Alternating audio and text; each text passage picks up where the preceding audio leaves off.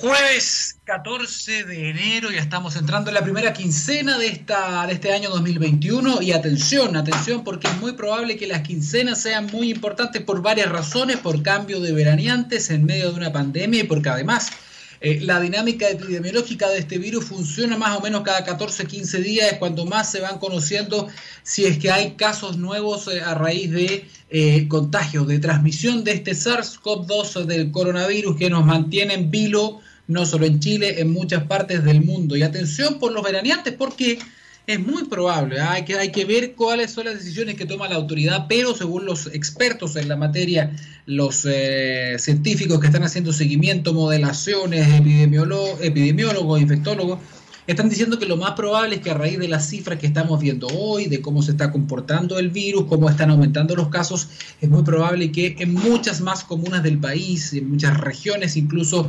volvamos a cuarentena como ha pasado en algunas partes del sur y como muchos científicos piden que pase en gran parte del país. Así que atención porque puede haber cambios muy muy pronto para las personas que van a o que querían tomarse vacaciones. Estos van a ser decisiones eh, importantes porque evidentemente van a modificar quizás los planes de muchas muchas personas, todo sea por el bien de la población en general y porque este hacerle más difícil la vida también un poquito al virus. Otra noticia respecto de esto, no nos podemos, no nos podemos desacoplar del, del, contexto de lo que está pasando con la situación sanitaria en nuestro país. Y a propósito de eso, comentarles ya, si es que no lo han escuchado, la noticia que entregó el Instituto de Salud Pública respecto de la cantidad de casos que se han detectado con la nueva variante británica, la variante de Reino Unido, la famosa B117, que según eh, estudios del Consorcio Genómico Británico, ya se sabe hasta el momento al menos que sería un 30%, un 35% más contagioso en general y un 43% más contagioso para los niños de 0 a 9 años. Esta es información que es muy muy importante. Ahora, esto no significa que este virus sea más letal, que haga más daño, que destruya más tejido o que eh, genere cuadros más graves. No, solo significa que es más transmisible. Eh, eso significa que eh, la mayor cantidad de personas que están expuestas se van a infectar, pero no quiere decir que se van a, a enfermar más gravemente o que es una enfermedad que va a atacar de manera más importante. Eso todavía está en estudios o todavía no se puede decir a ciencia cierta, así que si escucha eso en alguna parte, todavía es una noticia falsa. Otra cosa importante, hablamos de variantes. Hay una variante en Reino Unido, la primera es la más estudiada porque, bueno, Reino Unido tiene una vigilancia genómica importante. Tenemos la variante sudafricana, tenemos la variante eh, de Colombia, dicen hay una variante en Japón. Las variantes van a comenzar a aparecer en todas partes del mundo para que ustedes lo sepan, no se alarmen, porque este es un virus de RNA que muta no muta tan rápido como la influenza, por ejemplo, pero muta lo suficientemente rápido para generar estos cambios y generar pequeñas eh, mutaciones, valga la redundancia, y poder entonces poder detectar cuando uno secuencia el genoma de estos virus, de algunas partes del virus, tú puedes decir, ah, aquí hay una mutación importante y esta mutación es distinta a las que hemos observado, por lo tanto es una variante, es una variación del original, no es una nueva cepa. No sigamos con eso, eso es un error común que se está eh, viralizando por muchas partes. Eh, dicho eso, decir que Chile está comenzando a potenciar este músculo de la vigilancia genómica. Científicos del ISP están trabajando hace mucho rato en esto, ya han secuenciado más de 600 eh, genomas virales. Lo mismo científicos del Consorcio Genómico de Chile con la Universidad Católica, el doctor Miguel Allende, está la doctora Andrea Silva de la Universidad Austral, un montón de científicos en diferentes universidades que están haciendo también, se están sumando a este esfuerzo para hacer una red de vigilancia epidemiológica porque es importante saber cómo está cambiando el virus, porque a la medida que nosotros sepamos cuáles son las variantes que tenemos acá, acá, acá podemos hacer política pública al respecto, podemos hacer investigación científica, podemos saber qué tipo de virus es el que está en nuestra población también y podemos saber si es que eventualmente, si es que se acumula una cantidad importante de mutaciones sobre todo en la proteína spike, esta glicoproteína que tiene el coronavirus y que utiliza como una llave para infectar nuestras células, siempre y cuando se, configure un cambio muy grande, uno puede empezar a probar si que efectivamente los anticuerpos o las vacunas o los anticuerpos generados por las vacunas eh, siguen siendo tan eficientes o, o eficaces para poder neutralizar este virus. Informaciones muy importantes que están sucediendo en nuestro país y que les queremos comunicar y reforzar acá con evidencia científica, con lo que dice el ISP, con lo que dice el consorcio genómico, con lo que dice el Instituto de Salud Pública en Reino Unido. Eso es lo que sabemos hasta el momento. La variante británica está en Chile, hay al menos 15 casos, 12 de ellos venían en el avión que trajo el primero de ellos, el avión Iberia que venía de Madrid, que llegó el 22 de diciembre a Chile. Tres son contactos estrechos y es lo que se sabe hasta el momento. Eh, es muy probable que, ya que esta variante está acá, ya se haya esparcido a más casos que no hayan sido todavía detectados, todo lo cual en todo caso lleva a la misma conclusión. Aquí no ha cambiado nada. Lo único que tenemos que hacer es seguir manteniendo las mismas medidas. Si tenemos que eh, si queremos evitar un mal resultado, mantengamos el lavado de manos, mantengamos la distancia social, mantengamos sobre todo, eh, de la medida de lo posible, evitemos juntarnos con mucha gente y muy muy importante la mascarilla y la ventilación. Sigue siendo clave en este contexto porque sabemos que la mayor parte de las transmisiones se da a través del aire por los aerosoles en lugares cerrados sobre todo. Así que ventile, ventile, ventile son los consejos que dan los expertos con o sin nueva variante. Tenemos que hacer eso de todas maneras a la espera de una vacuna, la vacuna de Sinovac, por ejemplo, que va a ser noticia la próxima semana, muy probable que por ahí por el día miércoles se haga la reunión con los expertos del ISP para ver si que se aprueba esta, eh, esta vacuna en cuanto a seguridad, en cuanto a eficacia y pueda llegar millones de dosis al menos a fines de este mes de enero. Con esa presentación entonces relacionada completamente a coronavirus, comenzamos la ciencia del futuro y según los gestos que me están haciendo vamos despertando porque la verdad que desperté un poco cansado, hicimos ejercicio con mi señora, estuvo Estuvo intenso, estuvo intenso. Bien, vamos con, eh, vamos con la música. Esto es Next to Me de Imagine Dragons. Vamos y volvemos en la ciencia del futuro.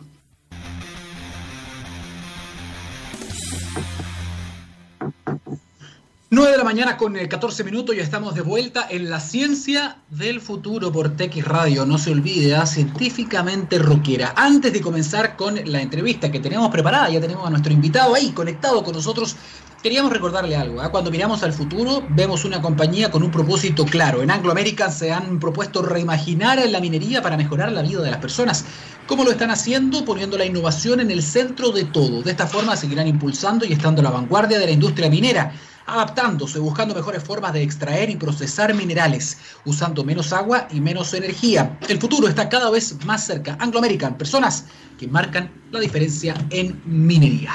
Dicho eso, vamos a hablar un poco respecto de un campo del conocimiento, de la tecnología, que eh, siempre genera mucho, mucho interés. Es la inteligencia artificial. Suena como algo muy simple, pero la verdad es que tiene mucho campo, hay muchas ramas distintas, está avanzando muy rápido todo esto para conversar un poquitito respecto del rol de la inteligencia artificial en minería, cómo es clave para la industria, para este concepto de la industria 4.0, de la política nacional de inteligencia artificial que tiene nuestro país o que está intentando llevar adelante nuestro país. Estamos conectados ya con un eh, apasionado experto justamente respecto de estos temas. Don Carlos Larraí, le damos la bienvenida, al CEO de 360. Carlos, bienvenido a la Ciencia del Futuro. Hola Daniel, muchas gracias, muchas gracias por la invitación.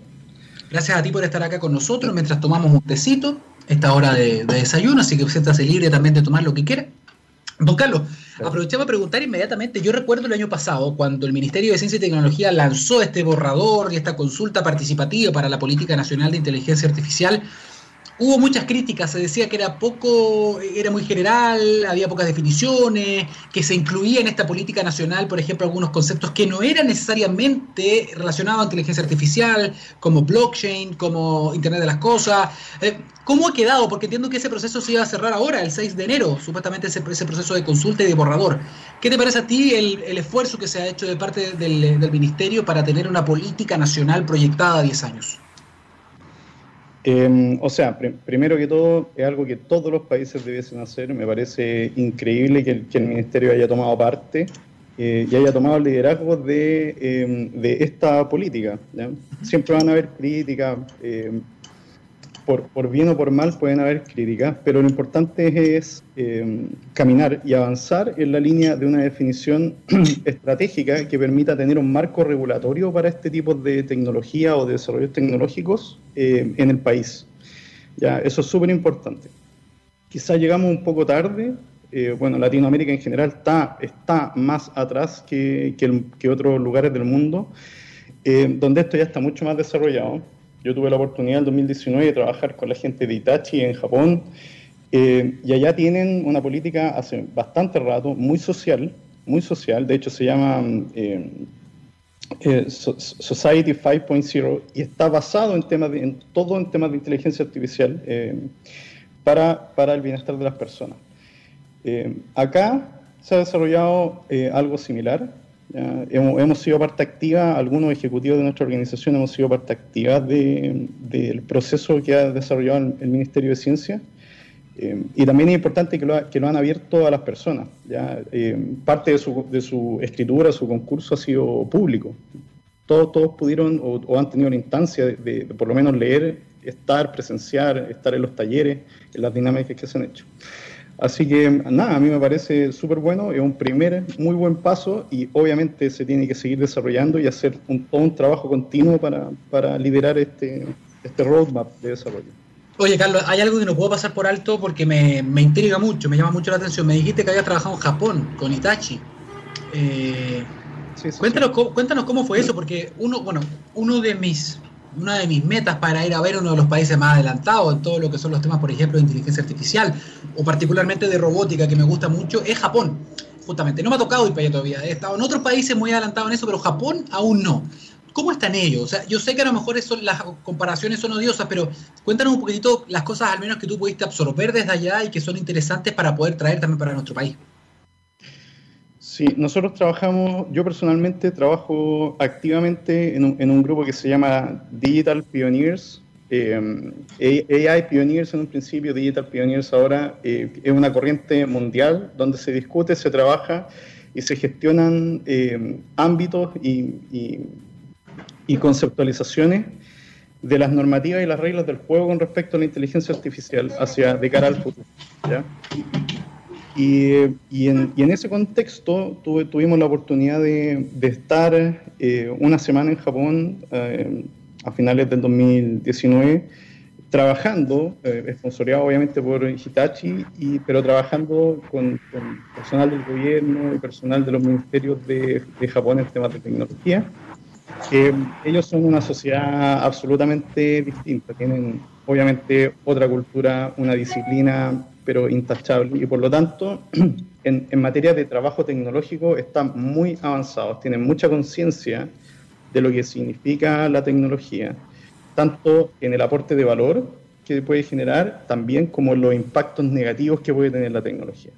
Entonces, ese balance que tienen estas, estas culturas que son mucho más desarrollados que nosotros, eh, es, muy apasionante porque ven, eh, ven, las cosas de una manera que te permite trabajarlas muy, eh, muy especialmente, ya como son ellos en general.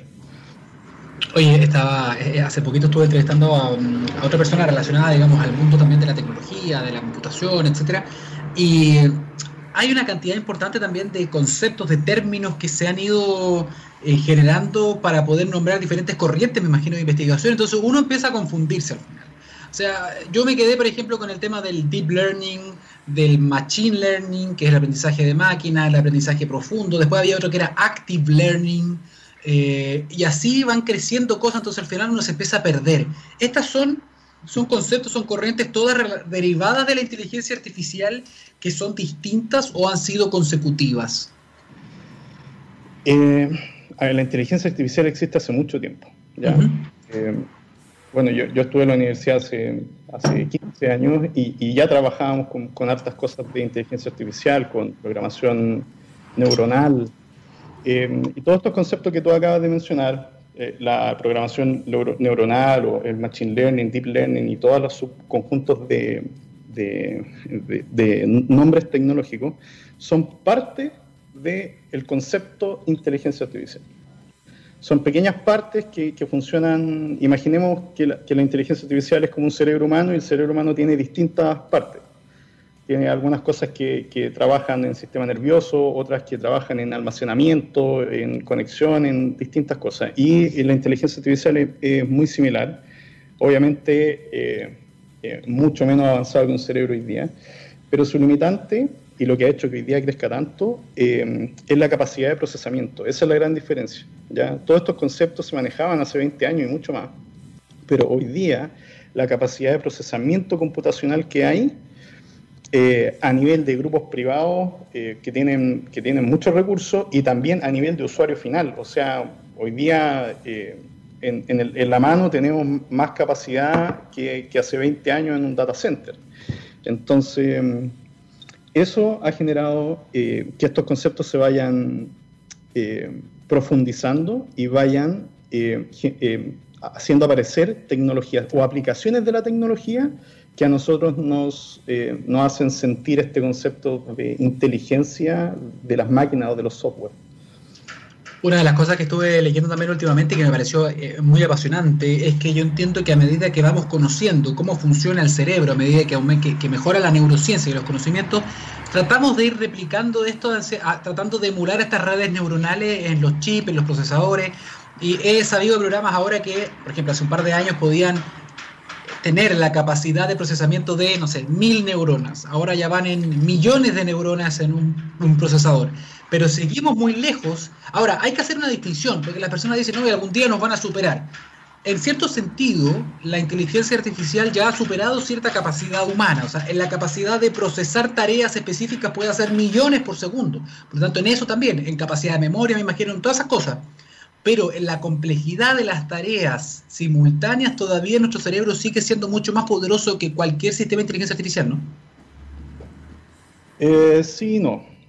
Sí, no. Me gustó. Eh, sí, no. Hay, hay algunas cosas que, que, están muy bien desarrolladas a esta altura del partido, muy bien desarrolladas y, y, que son realmente sorprendentes. Eh, sorprendentemente competitivas con un ser humano y, en algunos casos muy, muy superior. Por ejemplo, las tecnologías cognitivas para mm, atención de cliente. Ya los famosos bots, bots que están muy, muy de moda, pero sí, desprestigiado.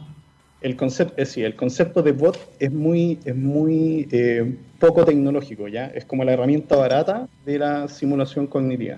Pero cuando te vas al mundo profesional de los, de los trabajadores digitales, porque ese es el concepto, colegas digitales, eh, hay herramientas que son eh, muy, muy potentes y que realmente superan las expectativas de, de, cualquier equipo que esté implementando proyectos, que está desarrollando cosas en esta línea. ¿ya?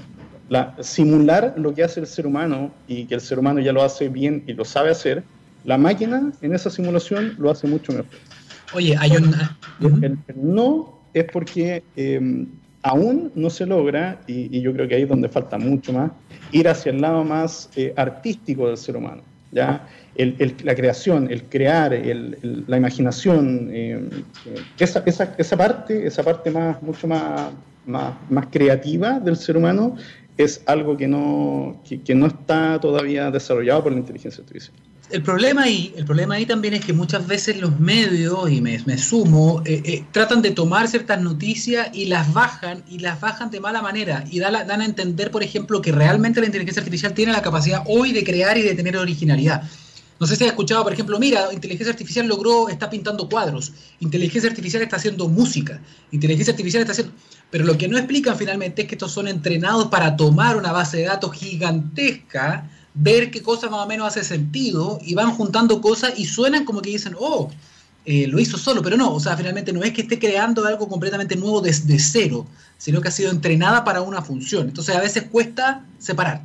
De hecho, justamente todas las herramientas que hacen eso y, que muchos medios lo llevan hacia el lado creativo, en realidad solamente eh, replican y simulan patrones que se encontraron analizando mucha data de, de esa misma... Eh, de, ese mismo trabajo que ya lo haya hecho una persona, un equipo persona o un país. Oye, hay una cuestión que le quería comentar también para ver cuál es tu mirada al respecto, que a mí me pareció fantástica. A lo mejor tú me vas a decir, oye, esta cuestión es súper antigua. No sé. Pero ahora están desarrollando en eh, Las Vegas, en la Feria de Consumo Electrónico, y había uno de los keynotes, uno de los speakers, eh, que estaba hablando de, a raíz de, a propósito de la pandemia, de los ensayos clínicos, que ahora están de moda. Ahora todos sabemos cómo funcionan los ensayos clínicos, que requiere una gran cantidad de personas, a uno le dan placebo, a otro les dan el medicamento real, etcétera, para probar, ¿no? ¿Cuál es el, gran limitante de estos estudios? Que muchas veces, a raíz de que son enfermedades que matan gente, eh, hay todo un reparo ético en que, pucha, ¿cómo vamos a tener tanta gente con placebo? Eh, cuando en el fondo pueden morir. a uno le vamos a dar la vacuna real y al otro le vamos a dar placebo a, riesgo de que esas personas no estén protegidas, por ejemplo, ¿no? O, juntar una cantidad normal o grande de, eh, de, pacientes para poder hacer una cohorte que sea representativa. Esas son algunas de las dificultades que tienen hoy día. Bien, ahora en CES había un tipo que estaba hablando justamente de esta área de inteligencia artificial y que él decía, pero ya no es necesario, o sea, en el, ya nosotros estamos haciendo experimentos hoy con gemelos digitales y no sé bien cuál es la bajada de eso, pero decía, tenemos una persona y le generamos un gemelo digital, por lo tanto nosotros podemos modelar cómo va a reaccionar su gemelo digital al placebo. O sea, no tenemos ni siquiera que tener una persona real. Podemos tener una persona real que reciba la, vacuna y el gemelo digital que recibe el placebo y vamos a saber exactamente cómo va a reaccionar porque le vamos a modelar todo eso a nivel celular, molecular, podemos a ese nivel de detalle y de resolución, todo eso gracias a la inteligencia artificial. Decía, ¿te hace, te hace un clic, te hace sentido lo que estoy diciendo?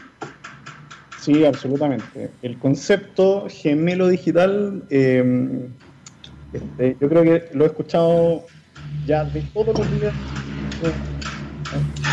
Gemelo digital y, es muy simple, es, es eh, generar un gemelo, un espejo de, un, de, un, patrón eh, o de una persona o de una planta o de un edificio inteligente o de, no sé, de cualquier cosa del comportamiento del tránsito, es generar un espejo ¿ya? Eh, que tiene una estructura y una forma de operar que a través de algoritmos con, con inteligencia artificial o distintos tipos de algoritmos, tú puedes simular o, emular comportamientos sin tener que impactar el proceso o la persona o, lo, que, o lo que realmente está operativo. Por ejemplo, eh, claro, yo, yo, particularmente no estoy muy involucrado al mundo, eh, al, mundo médico, ¿ya? más, allá de, más allá de la analítica avanzada en temas de de diagnóstico. Pero eh, en minería, en minería se está usando mucho hoy el concepto de gemelo digital y se está implementando en muchas partes, porque em, hacer un cambio en una planta minera o en un proceso minero es, es riesgoso y es lento y caro. Entonces, con los, con los gemelos digitales se puede controlar eh, se pueden hacer pruebas, se pueden hacer pilotos, se pueden identificar comportamientos, se pueden predecir conductas de un proceso sin tener que eh, ir, a hacer, eh, ir, a hacer el trabajo directamente. Y después de eso se puede planificar muy bien el cómo ejecutar el trabajo y tener un impacto controlado, tener los riesgos controlados, etcétera. Lo interesante de eso ahí es que finalmente si quería hacer un gemelo digital de una persona, de una institución, de, una estructura, eh, hay que tener una cantidad de variables que tienen que procesarse al mismo tiempo y además, ¿cuánta es la confiabilidad que tú tienes en el resultado de ese modelo? Sí, eso, eso, es un punto muy importante siempre en los temas de inteligencia artificial. Al principio hay, siempre hay poca eh, confiabilidad porque los datos son limitados, son relativos, son, son bajos probablemente en este caso, si hace un gemelo digital de una persona, eh, las respuestas que entregue el modelo van a ser eh, erradas, ¿ya? Pero si ya logramos tener una, una base de comportamiento eh, a nivel de gemelos digitales de 100 personas, va a bajar o se va a apretar el rango de error de la máquina. Y si después no son 100, son 1000, va, a, va reduciéndose más y al final cuando se genera el análisis sobre la megadata, ¿ya? o sea, lo que está analizando, la base de datos de lo que está analizando es representativa, por ejemplo, eh, no sé, el 10% de la población mundial tiene un gemelo digital donde se prueban los avances tecnológicos eh, en la medicina. Yo te aseguro que con una volumetría de, esa envergadura, eh, las pruebas que salgan ahí van a ser absolutamente representativas. Ahora, si se hacen 10 personas, mm, seguramente no. Eh, es parte de la, de la, curva de madurez de cada una de las tecnologías. ¿Hasta qué punto, hasta qué punto tú podrías decir a la gente que esto va a ser sostenible, este, este desarrollo de la inteligencia artificial, de nuevas herramientas, de mayor eficiencia en los trabajos justamente, con la mantención de puestos de trabajo. Siempre se ha hablado de esto, en el fondo, de que eventualmente esto con el tiempo va a generar desempleo, pero también hay otros que dicen, oye, pero también va a necesitar gente que opere justamente estos sistemas, por lo tanto va a haber como una especie de, esto va a tender al equilibrio. ¿Cómo lo ves tú? Eh, es cosa de mirar un poco el pasado. Esto ya ha pasado varias veces, incluso en la revolución industrial se perdieron eh, cientos de miles de puestos de trabajo, pero se crearon otros cientos de miles de puestos de trabajo. Aquí va a pasar exactamente lo mismo. con una pequeña diferencia que es donde yo siempre eh, trato de poner estos temas arriba de la mesa y conversarlos porque hay que trabajarlos profundamente. La revolución industrial se produjo en decenas de años. ¿ya? Por lo tanto, en el momento en que, en estaba entrando a la, revolución industrial, todos tuvieron tiempo para prepararse. La, la, gente tuvo tiempo para entender lo que estaba pasando, las universidades tuvieron tiempo para, para preparar las modificaciones de sus carreras, etc. Hubo tiempo para hacer la gestión del cambio generacional. Incluso generaciones que pudieron terminar su vida laboral, laboral eh, de la manera antigua y generaciones nuevas que partieron eh, con las nuevas tecnologías. La brecha de ahora es que no hay tiempo. O sea, eh, puede ser en, en, un año, en tres, en cinco, el, el, el desarrollo va a ser muy fuerte. Y, y ahí es donde están lo, como los, los peligros. Ya que la universidad o la gente que está encargada de formar a, las personas tenga la capacidad de, visión y que puedan incorporar eh, las cosas que no tienen hoy día en sus mallas curriculares para preparar eh, a la gente que se va a necesitar y va, a tener, va a tener que tener otro tipo de competencias para poder soportar eh, las tecnologías. ¿Sabéis que eso es clave? Pero además eso implica un desafío que es mayor incluso. Ok, está el tema de la gestión del cambio, está el tema de los cambios de las mallas curriculares, por ejemplo, a una velocidad importante, porque los cambios son cada vez más rápidos. Pero también hay algo clave que tú dijiste. Efectivamente, antes las personas alcanzaron a retirarse toda su vida laboral en el sistema antiguo. Sin embargo, hoy día he escuchado muchas veces a las personas que están hablando de esto que dicen tenemos que cambiar el chip y tenemos que acostumbrarnos a cambiar varias veces durante el misma, la misma vida laboral, cambiar varias veces de frente, de conocimiento, ir actualizándonos. Y ahí lamentablemente también chocamos con una cuestión fisiológica, si tú quieres, con una cuestión cerebral, si tú quieres. En el fondo lo que sabemos hasta ahora del cerebro es que está muy, es muy, la plasticidad neuronal o la plasticidad cortical que te permite hacer nuevas conexiones, etcétera, y generar nuevo conocimiento más fácil y asentarlo, se da hasta los veintitantos años con el cerebro, por ejemplo. Después se puede, no es que no se pueda, pero después se hace más difícil. Por una cuestión física, por lo tanto es todo un desafío, quizás eso va a impulsar hasta la evolución también de nuestro cerebro, u otros dicen, ahí es donde la inteligencia artificial, la interfaz cerebro-máquina va a tener que entrar sí o sí a ayudarnos y entramos en un terreno ya casi de ciencia ficción donde vamos a poder ser eventualmente mejorados con esta herramienta. Cosa que, ojo, con esta interfaz cerebro-máquina ya estamos viendo los primeros atisbos, ¿no? Sí, absolutamente.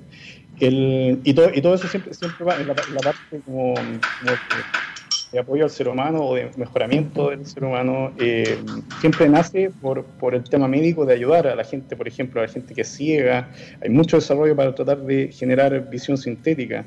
En algún momento la, gente sorda eh, fue sorda toda su vida. Hoy día un niñito sordo puede ser operado y puede tener audición sin ningún problema.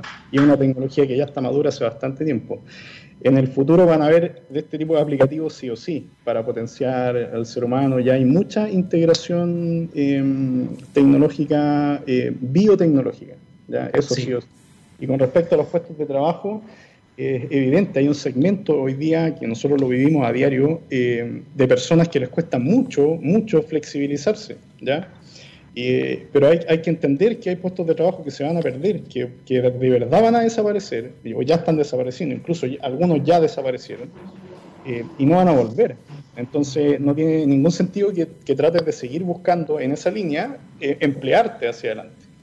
Eh, y ahí es donde hay un tremendo desafío, hacer que la gente cambie su mindset y se dé cuenta que lo único constante es el cambio Eh, lo que pasa es que ahora es muy acelerado. Antes el cambio era más lento. Qué heavy, qué heavy. Me quedo, me quedo con esa idea, Carlos. Ah, lo único constante es el cambio, una gran, una gran cuña, diríamos, en televisión. Eh, Carlos Larraín, CEO de 360, de verdad, muchas gracias por estar con nosotros. Nos paseamos por un montón de temas distintos, así que gracias por seguirnos el ritmo eh, y por hablar un poquito de inteligencia artificial en medio. Eso es súper, súper importante para que la gente se haga consciente y para, y para que también nos abramos a este cambio, que es muy necesario. Si no, lamentablemente vamos a quedar, como dice Yuval Harari, nos vamos a quedar completamente obsoletos. Absolutamente. Muchas gracias por la invitación. Que esté muy bien. Chao, chao. Chao. Ay, ay, ay, mira, pasamos por todos los temas, incluso hablamos de, de Las Vegas y de la Feria de Tecnología, pero eso no es todo, señoras y señores, vamos con la música y volvemos, vamos a hablar ahora de datos, la importancia de los datos, de los datos abiertos, vamos a hablar con un especialista, vamos a hablar de qué pasa con Facebook, qué pasa con WhatsApp ahora que le entregó nuestros datos a Facebook, son datos, datos, datos, el petróleo del futuro, dice, o el oro del futuro, vamos y volvemos en la ciencia del futuro.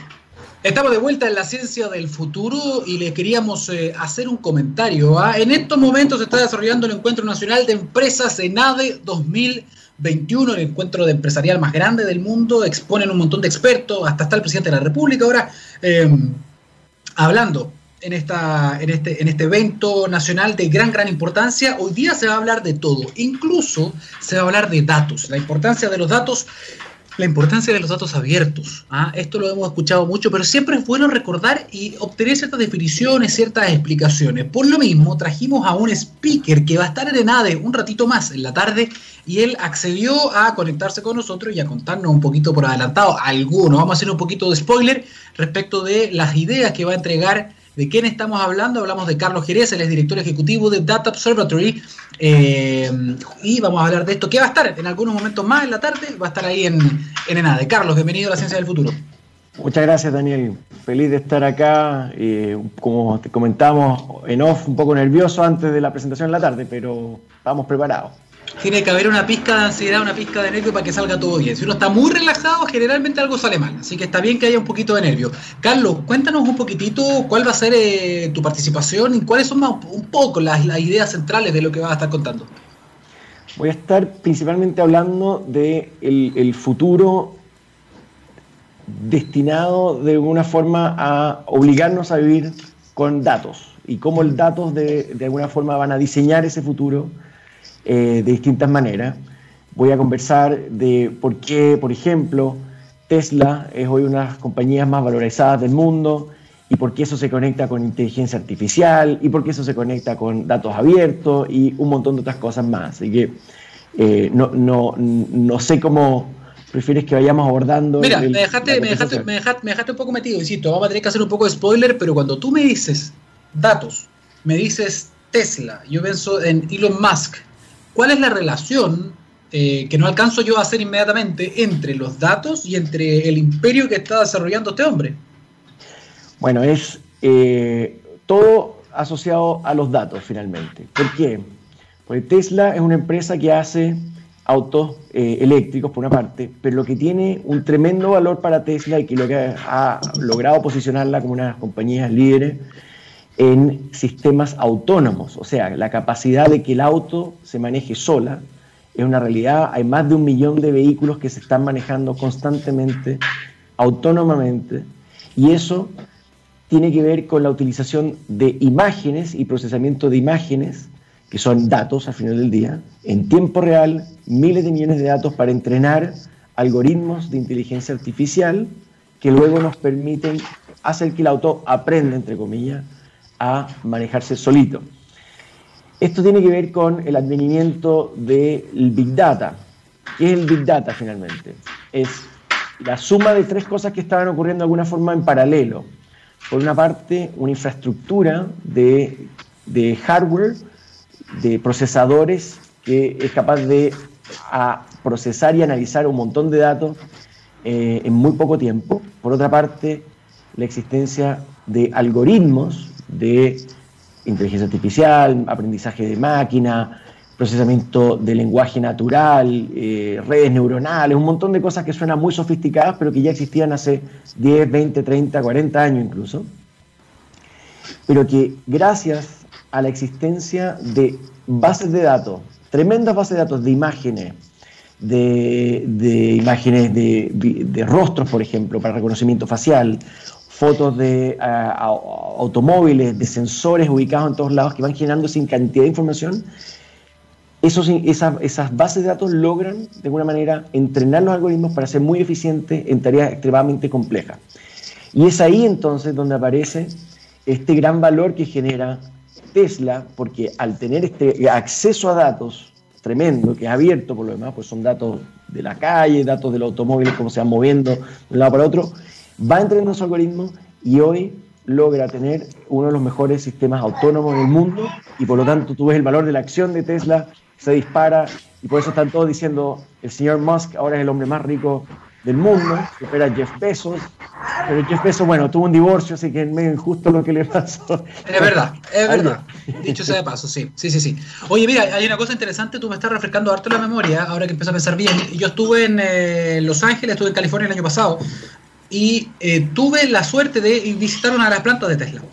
Eh, subirte a un auto Tesla, eh, además, es toda una experiencia, no solo porque es un auto además muy bonito, o sea, está muy bien hecho, está muy bien terminado, pero, pero es toda una experiencia que tú te sientes un poco transportado al futuro. Y ahora tiene sentido un poco lo que tú me estás diciendo, porque desde el tablero, desde la forma en que tú interactúas con el vehículo, sientes que estás en un vehículo como en un computador con ruedas básicamente, y un computador extremadamente inteligente. Me, lo recuerdo porque te preguntaba inmediatamente, eh, Daniel, ¿dónde vamos?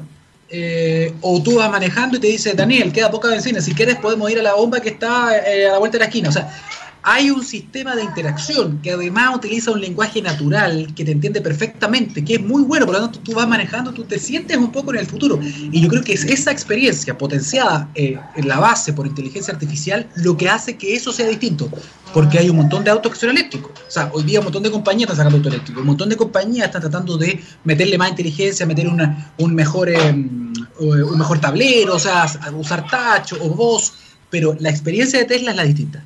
Ahora entiendo lo que tú me estás diciendo. Va por ahí, ¿no?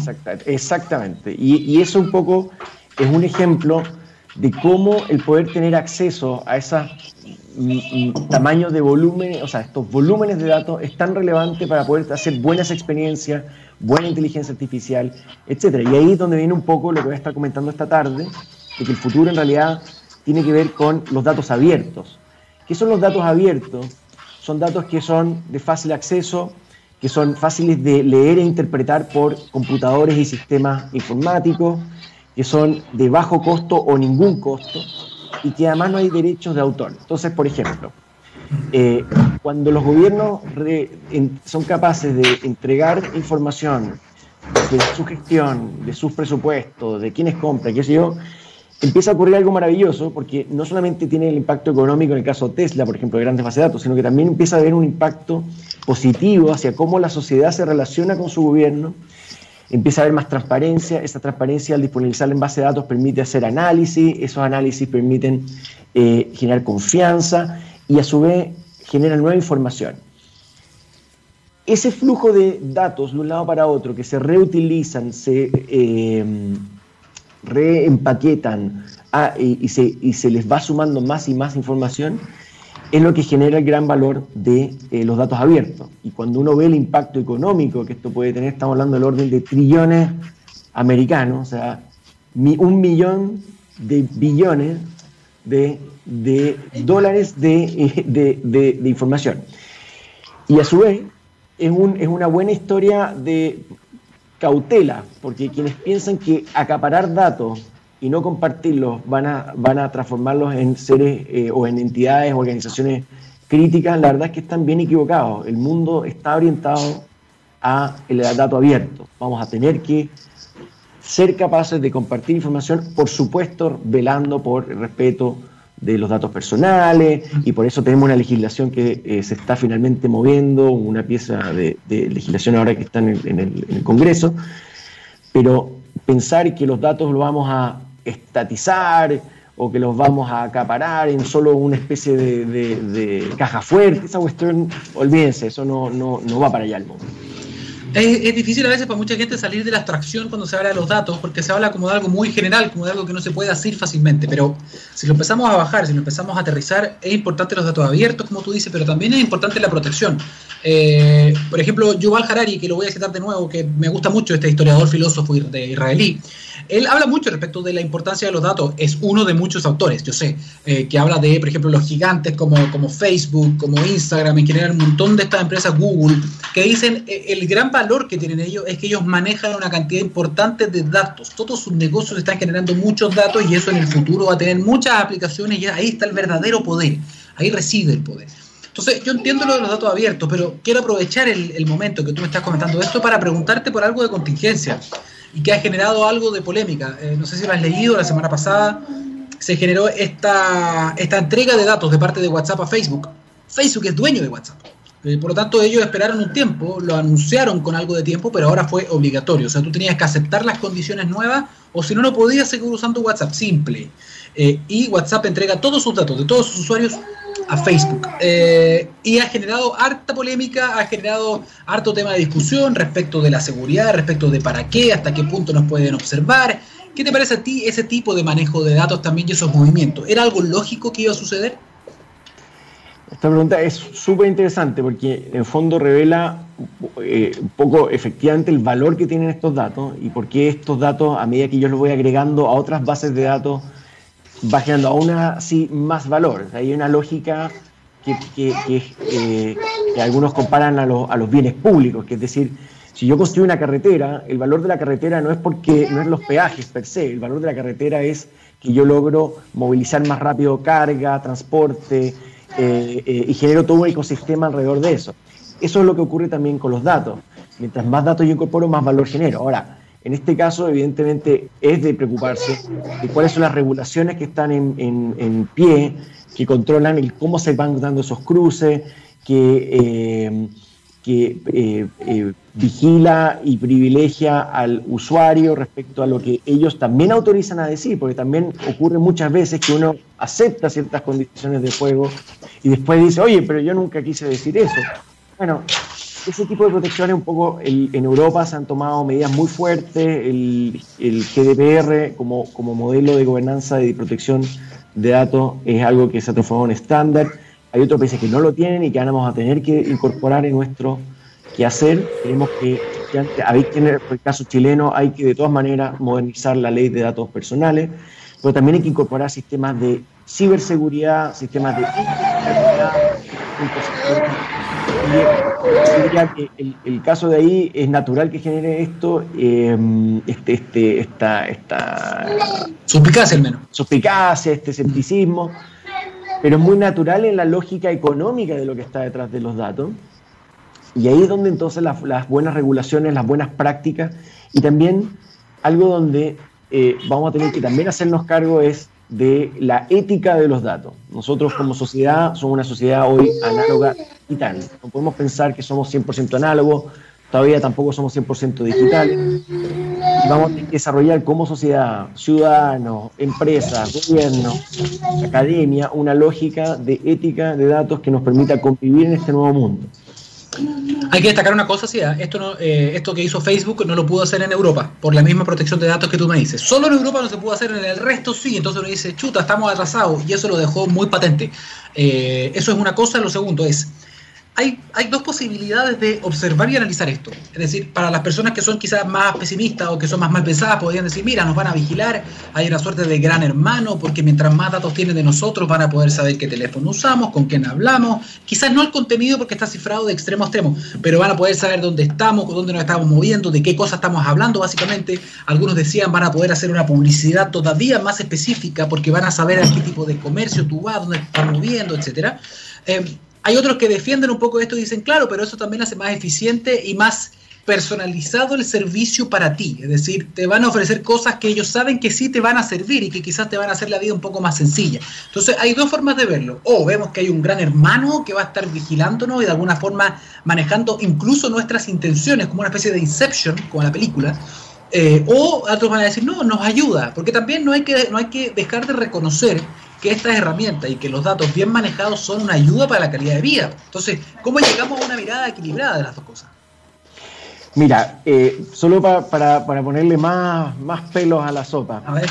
Eh, porque lo que tú planteas es, claramente el, un poco el, debate, en cierta manera, en estas dos visiones medias polarizadas.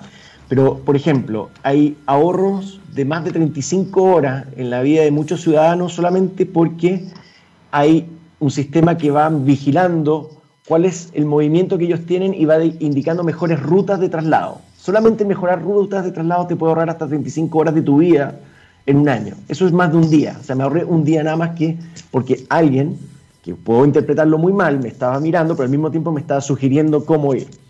Eh, el punto de vista climático, 3 mil millones de toneladas de CO2 se pueden reducir identificando con imágenes satelitales, por ejemplo, qué edificios mejorar. Entonces, efectivamente, esto, esto tiene siempre una contracara, siempre está el lado positivo y el lado negativo. Y para que esto se regule, tenemos que pensar en que ya no se va a regular desde un gobierno, no se va a regular desde una empresa, se va a regular cuando todas, todos los stakeholders están sentados en una misma mesa como iguales.